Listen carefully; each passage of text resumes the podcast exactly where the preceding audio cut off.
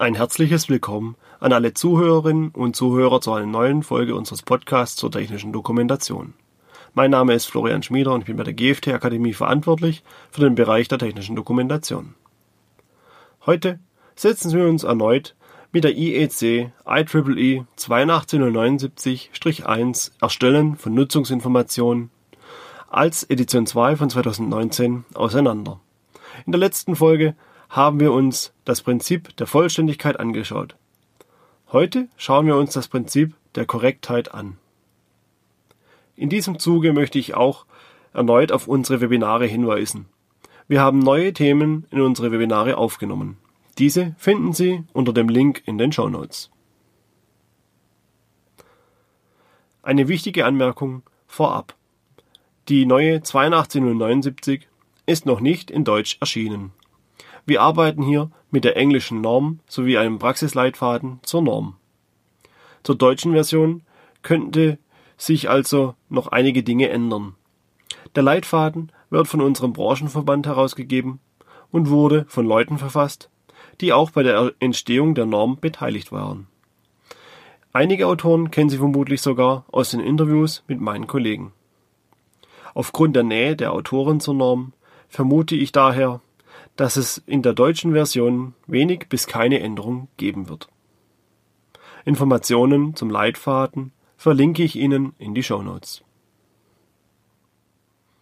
Wie immer beginnen wir erstmal mit dem, was die Norm unter dem Prinzip versteht und welche Anforderungen an die Nutzungsinformation gestellt wird. Unter dem Begriff Korrektheit kann man ja einiges verstehen und hineininterpretieren. Dieses Mal werden wir jedoch aufgrund des Umfangs des Prinzips direkt in die Interpretation und Praxis übergehen und fließend hin und her wechseln. Eine klare Trennung wie bei den vorherigen Folgen werde ich dieses Mal nicht machen. Denn der Umfang für die Beschreibung des Prinzips ist auf den ersten Blick sehr gering. Im Leitfaden sind es ganze vier Zeilen. Aber der Schein trügt. Diese vier Zeilen haben es in sich. Zunächst fordert die Norm und das Prinzip, dass die Nutzungsinformation die neueste Informationen zum Produkt fachlich und korrekt wiedergibt. Dabei wird auf die Produktbeobachtungspflicht und auf Versionierungen und Anpassungen des Produktes inklusive dessen Nutzungsinformation verwiesen. Und mehr sagt die Norm zum Prinzip der Korrektheit nicht aus. Also alles ganz einfach, oder? Nun, leider nicht. Denn die erste Hürde ist fachlich korrekt. Wir stellen uns also die Frage, wann sind Informationen fachlich korrekt? Nun, aus meiner Sicht gehört hier zuerst einmal dazu, dass die Informationen fehlerfrei sind. Das heißt, auf der einen Seite frei von Rechtschreib- und Grammatikfehler. Das bekommen viele Unternehmen auch hin dank Rechtschreibüberprüfung in verschiedenen Programmen. Auf der anderen Seite muss die Information auch stimmen. Und das wiederum bekommen viele leider nicht hin. Damit meine ich, dass die Information, zum Beispiel in einer Anleitung, nicht zur tatsächlichen Handlung am Produkt passt. Zum Beispiel, wenn die Anleitung für eine ganze Reihe an Produkten erstellt wurde, die alle ähnlich sind und sich dennoch unterscheiden oder wenn Bilder eines Produktes für eine ganze Reihe an Produkten verwendet werden und in der Anleitung dann nur steht Abbildung ähnlich. Diese Anleitungen sind dann aus meiner Sicht nicht fehlerfrei und wohl auch nicht aus Sicht der Norm. Und die Problemstellung wird durch Kosten und Effizienzdruck in den technischen Redaktionen verstärkt. Denn das Stück Papier, wie die Anleitung auch gern genannt wird, darf ja schließlich nichts kosten und soll so oft wie möglich wiederverwendet werden. Und lesen tut ja sowieso auch keiner. Sie kennen diese Argumente sicherlich und können diese, genau wie ich, nicht mehr hören. Wenn ich als Gegenargument dann mit Teil des Produktes und fehlerhafte Anleitung bedeutet fehlerhaftes Produkt anfange, verstummen diese Argumente dann zum Glück immer recht schnell. Denn dann wird klar, welche Folgen diese Fehler haben können und dass das Stück Papier nicht nur Geld kostet, sondern auch Geld sparen kann, gerade im rechtlichen Kontext. Aber gehört noch mehr zur fachlich korrekten Information? Ja, denn eine Information kann nur dann fachlich korrekt sein, wenn sie sich mit dem Leser auseinandersetzt. Ja, auch die Zielgruppe gehört dazu. Sollten Sie das Thema gerade zum ersten Mal hören, ich verlinke Ihnen in den Show Notes die entsprechende Folge, wo ich das Thema ausführlich behandle. Sollten Sie sich nun fragen, was die Zielgruppe mit fachlich korrekten Anleitungen zu tun hat? Nun, einfach alles. Denn nur, wenn die Zielgruppe bekannt ist, kann ich dieser genau die Informationen bereitstellen, die sie benötigt. Im Gegenzug können die Informationen wegfallen, die nicht benötigt werden. Wir haben hier also wieder eine Wechselwirkung mit den Prinzipien der Vollständigkeit und des Minimalismus. Auch diese Folgen verlinke ich ebenfalls. Ein Beispiel gefällig? Nehmen wir als Produkt ein Beleuchtungselement für den Außenbereich. Eine Elektrofachkraft weiß, dass die Anschlussleitung dafür tief in der Erde vergraben werden sollte, damit das Kabel vor Frost geschützt ist. Ein Landschaftsgärtner, der regelmäßig solche Elemente im Außenbereich verwendet, weiß es sicherlich auch. Jetzt bieten wir das Produkt aber noch im Baumarkt an. Jeder kann es kaufen. Weiß der Autonormalverbraucher, dass Erdkabel tief in die Erde müssen? Vermutlich nicht. Fehlen diese Informationen, kann direkt mit Beschwerden und Klagen gerechnet werden. Die Nutzungsinformation muss also entsprechend der Zielgruppe gestaltet werden und die benötigten Informationen müssen korrekt wiedergegeben werden. Das Thema fachlich korrekt ist, wie Sie sehen, nicht einfach und kann den Redakteur vor viele Hürden stellen. Aber die Norm möchte ja noch mehr. Im zweiten Satz ging es um Produktbeobachtungspflicht und die Aktualisierung der Nutzungsinformation. Damit wir alle das Gleiche unter dem Begriff Produktbeobachtungspflicht verstehen, erläutere ich diese kurz. Der Begriff hängt stark mit der CE-Kennzeichnung zusammen. Denn dort ist die Produktbeobachtung der letzte Teil bzw. die letzte Phase des Produktes. Nachdem das Produkt auf dem Markt bereitgestellt ist, wird es von den Nutzern verwendet. Und hier kann es für den Hersteller unter Umständen ein böses Erwachen geben. Denn wenn der Hersteller seine vorherigen Schritte in der CE-Kennzeichnung nicht gründlich durchgeführt hat, wurden zum Beispiel bei der vorhersehbaren Fehlanwendung und beim Missbrauch Anwendungsfälle übersehen. Die Benutzer verwenden dann das Produkt missbräuchlich.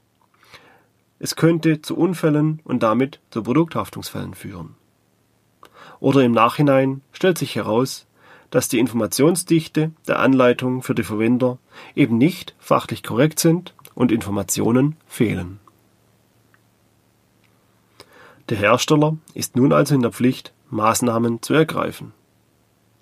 Und die sollte er auch umsetzen, wenn er mögliche Klagewellen durch die Produkthaftung, damit verbundenen Imageschaden und im schlimmsten Fall die dadurch verursachte eigene Pleite verhindern möchte.